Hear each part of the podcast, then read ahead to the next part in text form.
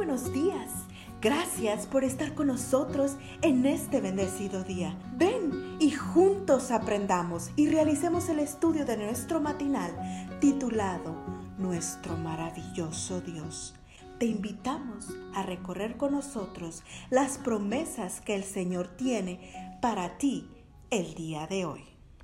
Qué bueno es saludarlos en esta mañana 19 de julio para que participemos juntos de la matutina titulada Una bomba de tiempo.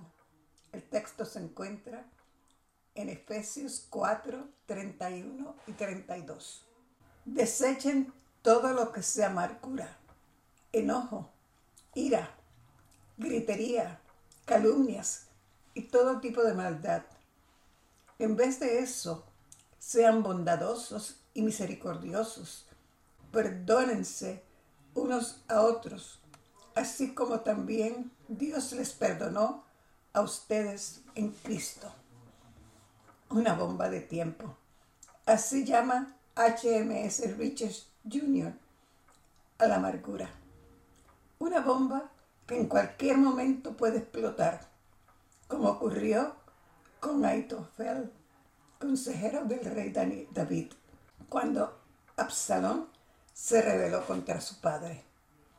¿Por qué Aitofel decidió unirse al rebelde Absalón, traicionando así la confianza de David?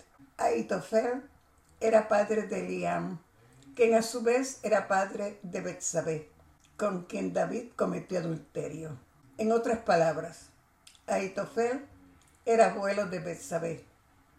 No es difícil, por lo tanto, concluir que Aitofel había abrigado resentimientos hacia David durante algún tiempo y que esos sentimientos alcanzaron plena madurez cuando Absalón se rebeló contra su padre. De hecho, esto es lo que leemos en el libro Patriarcas y Profetas. La diserción de Aitofel, el más capaz y astuto de los dirigentes políticos, fue motivada por el deseo de vengar el deshonor de familia entrañado en el agravio hecho a Betsabé, que era su nieta. Este deseo de venganza se puso de manifiesto especialmente cuando Aitofel aconsejó a Absalón que cometiera incesto con la concubina de David. Llégate a las concubinas de tu padre, dijo Aitofel, que él dejó para guardar la casa. Todo el pueblo de Israel oirá que te has hecho aborrecible a tu padre, y así se fortalecerán las manos de todos los que están contigo. Lo peor fue que Absalón siguió su consejo al pie de la letra, pues en aquellos días el consejo que daba Aitofel era como si se consultara la palabra de Dios, tanto cuanto aconsejaba David como Absalón. ¿Cómo pudo Aitofel caer tan bajo? Era talentoso y lo respetaban por su gran sabiduría, pero al parecer nunca perdonó a David. Y la amargura acumulada durante años también terminó acabando con él, pues cuando la rebelión de Absalón fracasó, Aitofel se suicidó. Lecciones. Una lección es que de nada nos sirve la, la mucha sabiduría si Dios no es nuestro mejor consejero.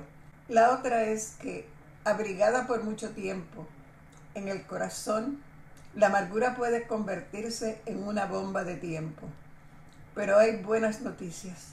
La buena noticia es que, tal como lo afirma nuestro versículo para hoy, ahora mismo, con el poder de Dios, podemos desactivar esa bomba.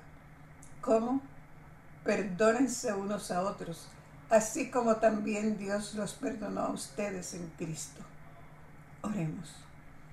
Padre Celestial, por la preciosa sangre de Cristo, limpia mi corazón de toda amargura y resentimiento y ayúdame a perdonar completamente, así como tú me has perdonado. Que tengan un bendecido día. Cada día gracias Dios por darnos la tranquilidad necesaria